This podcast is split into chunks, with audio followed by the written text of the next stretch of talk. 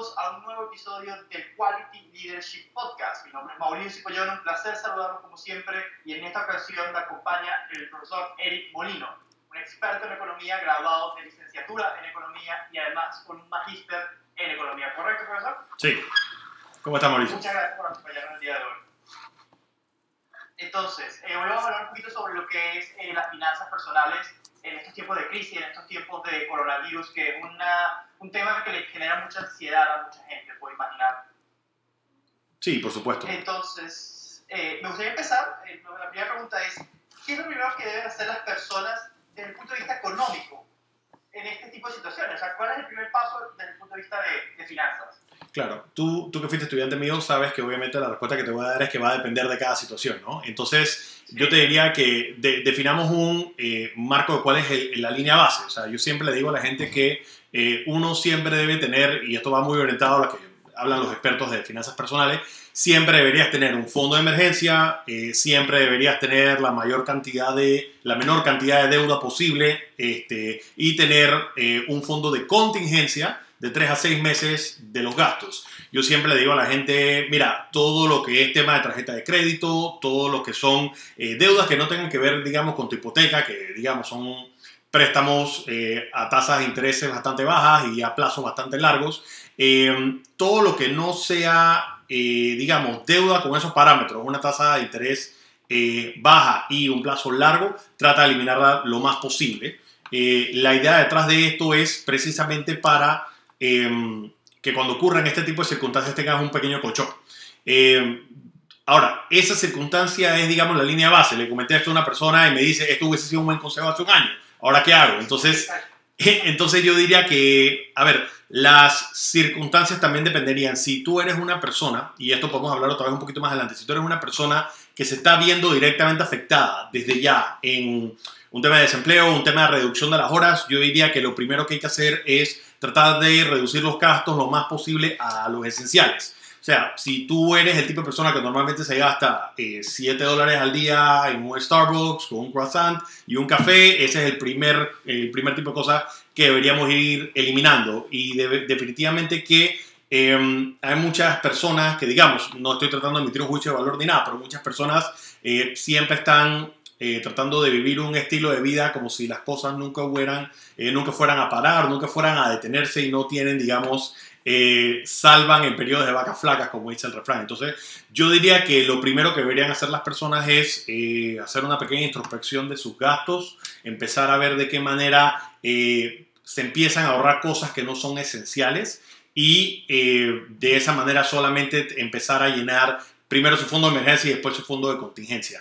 Eh, con el tema, por ejemplo, de las tarjetas de crédito, que yo siempre le digo a la gente, elimina la deuda de tarjeta de crédito lo, más rápido posible. Eh, ahorita, por ejemplo, el gobierno nacional ha estado dando eh, eh, mucho apoyo hacia los bancos. La superintendencia de banco ha, le ha permitido a varios bancos no tener, eh, digamos, penalidades por reservas que ellos hacen si tienen eh, cartera morosa o si le permiten cambiar la estructura de eh, préstamos a sus, a sus a sus, disculpe, a sus clientes. Entonces ya han salido varios bancos diciendo, hey, para préstamos de tarjeta de crédito te vamos a dar un periodo de gracia, eh, para algunas circunstancias vamos a reducirte las tasas, eh, para algunas cosas podemos hacer un plan de pago y definitivamente que eh, dependiendo del banco, porque cada banco está teniendo políticas diferentes, sí diría que vale la pena empezar a atacar ese problema lo más rápido posible, ¿no?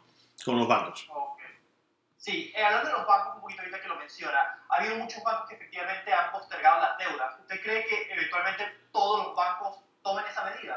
¿O es algo imposible? ha sido, ha sido across the board porque eh, todos los bancos han dado propuestas diferentes. Eh, por ejemplo, eh, la caja de ahorro dijo que le va a dar periodo de gracia a 90 días, inclusive a las hipotecas que sean por eh, pago voluntario. Este, eso, de hecho, es un gran ahorro. Yo le diría a esas personas que si se están beneficiando de eso, eh, ahorren esa plata lo más pronto posible para que sea parte de su fondo de contingencia. De hecho, la mayoría de las personas eh, deberían tener que su gasto más grande es el de su casa, ¿no? Así que eh, yo diría que las personas que se beneficien de eso, por, lo- menos que ahorren todos esos tres meses. Hay eh, bancos que han dado eh, plazos un poco más largos. Por ejemplo, eh, Banismo fue uno de los que yo vi que dijo que iba a dar eh, un periodo de gracia de cuatro meses para toda la deuda, tarjeta de créditos y me parece que inclusive para préstamos personales, me parece que para préstamos comerciales dijeron que bueno, se pueden adaptar. Yo sí veo que en la medida que esto se vaya eh, prolongando y que, digamos, y, bueno, siempre vale la pena aclarar que lo he estado diciendo siempre,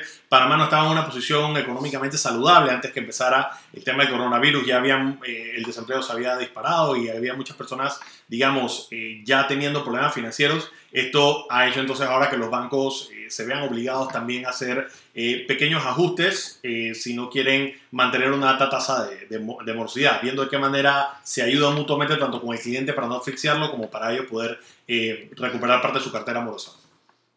Claro, sería lo más importante ahorita con el tema de deudas. Y ahora, hablando usted medio clase de microeconomía y una de las cosas importantes es siempre la pequeña y mediana empresa. ¿Qué pueden hacer la pequeña y mediana empresa en estos tiempos? Porque muchas empresas viven al día, no tienen tantos fondos guardados. ¿Qué, qué medida puede hacer? Sí, estas son, digamos, eh, de las cosas que como tal vez tú, tú estás mencionando, nadie piensa. El otro día, y nada más para dar una anécdota, el otro día estaba viendo las noticias eh, que salió el gremio de eh, los que son los que tienen buses escolares, que obviamente ellos fueron los primeros en verse afectados porque las clases las paralizaron, fueron las primeras cosas que hicieron, paralizaron las clases. Entonces, definitivamente ellos salieron diciendo, bueno, entonces, ¿qué hago con la letra de el préstamo al busito, que hago con el salario de la persona que me maneja eh, el bus colegial. Entonces, eh, sí he visto en los comunicados de algunos bancos que han hecho referencia a todos los préstamos comerciales. Eh, probablemente una de las cosas que hay que empezar a evaluar es, por lo menos, cada uno de los empresarios con sus préstamos comerciales, ver de qué manera se hace una reestructuración de, reestructuración de la deuda. Ahorita mismo la superintendencia de banco está permitiendo que estas cosas vayan sin penalidad tanto para el banco como para las empresas. Eh, yo lo que diría es tratar de ver de qué manera se puede negociar eh, no un cambio en la tasa de interés, sino más bien en el plazo eh, de los préstamos, extendiendo un poco el plazo de los préstamos para que de esa manera la letra mensual sea lo más baja posible. ya dependiendo del banco, obviamente lo ideal fuese que fuese un periodo de gracia de por lo menos tres meses mientras se sale de esto y correr esos últimos tres periodos hacia el final. lo veo poco práctico para el punto de vista de los bancos, obviamente. Este, eh, los bancos también van a tener eh, eh, mucha distorsión en, sus empleados y en sus operaciones. Si se ocurre esto, pero yo pienso que el mejor ganar-ganar, que de hecho eso se hizo en la crisis hipotecaria del, 2008, del 2009, cuando la gente empezó a no pagar sus hipotecas, muchos bancos se vieron en la necesidad de decir, mira, te voy a ajustar el flujo mensual de la deuda, al principio lo podrían hacer una letra baja y después hacerlo un poco, un poco más escalonado a la medida que se fueran eh, recuperando el flujo de caja de, las diferentes empresas o los diferentes individuos, pero lo que yo sí veo definitivamente es reestructuración, para concluirte, reestructuración en la que el plazo de la deuda eh, se alargue, al final eso le va a acabar costando más intereses a, a las empresas cuando acabas de pagar el préstamo, pero eh, en este momento ahorita lo que importa es tener las luces encendidas y que la gente pueda pagar sus planillas y este tipo de cosas. Tal cual, eso ahorita creo que es la principal prioridad de muchas empresas y muchos eh, trabajadores. Ahora, hablando un poquito del gobierno, el gobierno ya ha tomado bastantes medidas, si no me equivoco, ayer o antes de ayer Nito Cortizo dijo que iba a inyectar 50 millones de dólares a la economía en la parte de ganadería y agricultura, y agricultura para que se pueda mantener. ¿Qué medidas usted cree que va a tomar el Ejecutivo? ¿Qué medidas adicionales puede tomar o qué prevé usted que el Ejecutivo tome para controlar esta crisis en el aspecto económico?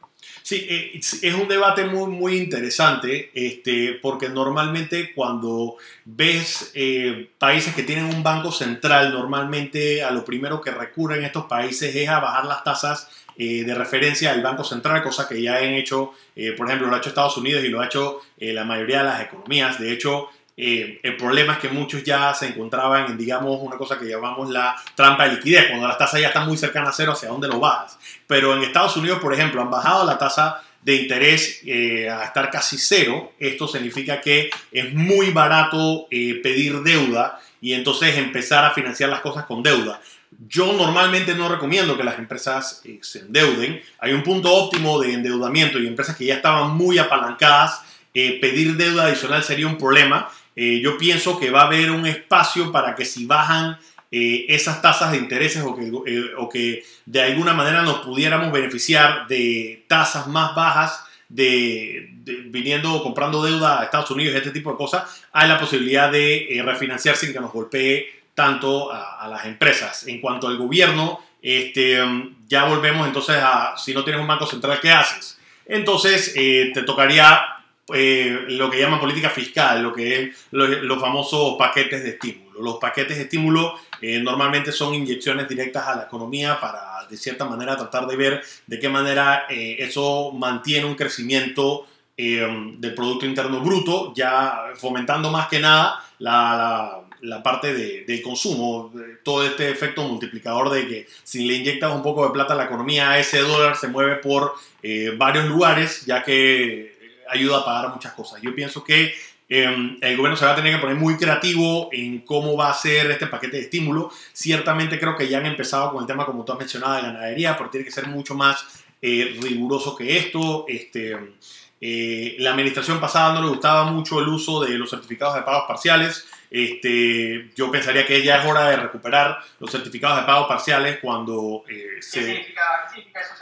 Estos son instrumentos que utiliza el gobierno que para efectos prácticos y sencillos, y lo estoy sobresimplificando, son bonos. Básicamente, para los grandes proyectos de infraestructura que está financiando el gobierno, lo que hacen es que se emiten estos eh, documentos en los que les permite inyectarle liquidez directamente a las empresas. Entonces, digamos, mes a mes se emite este documento, se lo vendes a un banco a una tasa de interés. Eh, el banco después se lo cobra al Estado en un periodo de eh, un plan de pago que el Estado define, normalmente eh, un periodo de 5 o 6 años. Eh, y este tipo de cosas lo que garantiza de cierta manera es que las obras no se detengan por falta de pago. La administración anterior tenía una muy buena razón para que no le gustara.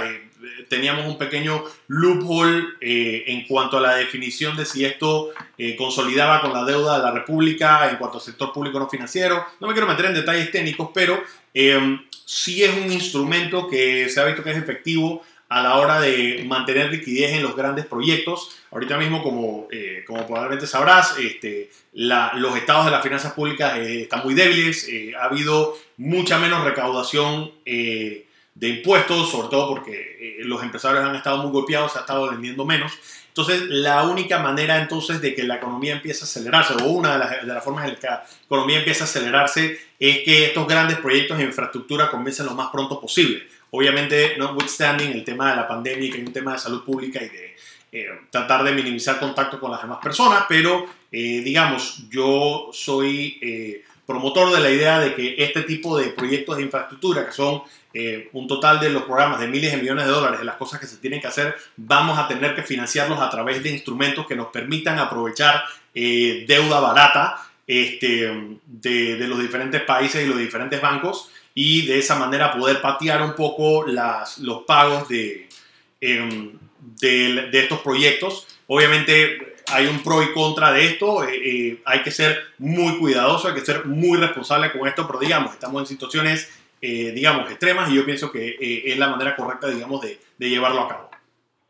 Claro, es lo más concreto, sobre todo eso, lo que usted dice, las tasas de intereses probablemente jamás vuelvan a estar tan bajas como están en este momento, pero hay que ser cuidadoso. Y ya bueno, para, como para terminar, esta crisis de coronavirus no va a ser eterna, esto esperemos que pase, que pase rápido ¿Cómo va a ser la economía panameña después ¿Qué puede esperar el panameño de a pie, por decirlo de alguna forma, una vez que pase todo esto? Yo creo que ha habido un silver lining con todo esto y ha sido que las empresas se han dado cuenta de que sí es posible hacer el teletrabajo. Yo he sido un gran promotor del teletrabajo, de hecho escribí un artículo sobre cómo el teletrabajo eh, ayuda a cerrar un poco la brecha salarial de género en las industrias donde promueven el, el teletrabajo.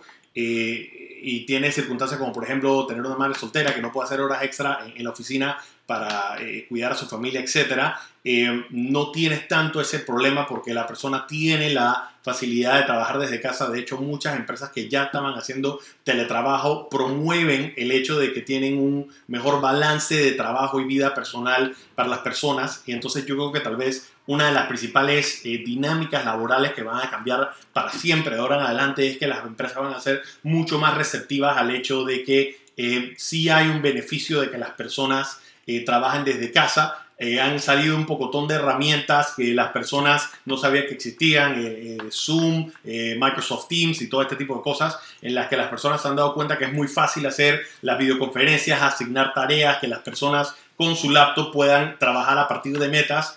Cosa que ya de hecho las empresas deberían estar orientadas, que es, trabajar por resultado y no trabajar por tiempo. ciertamente van a seguir habiendo trabajos que son de carácter presencial, eh, pero definitivamente que una de las primeras cosas que yo veo es que el tema de, esto va a demostrar el éxito del teletrabajo y, de que de verdad se puede hacer. Yo te diría que en cuanto a la economía panameña, obviamente em, va a estar muy golpeada por, los próximos meses, ya estaba muy golpeada eh, de los años anteriores. Este, yo pienso que esto va a fomentar mucho eh, que exista mayor nivel de competencia. Yo pienso que eh, muchas personas han tomado estos tiempos para hacer, digamos, un poco de introspección y tratar de eh, capacitarse y entrenarse en diferentes eh, áreas.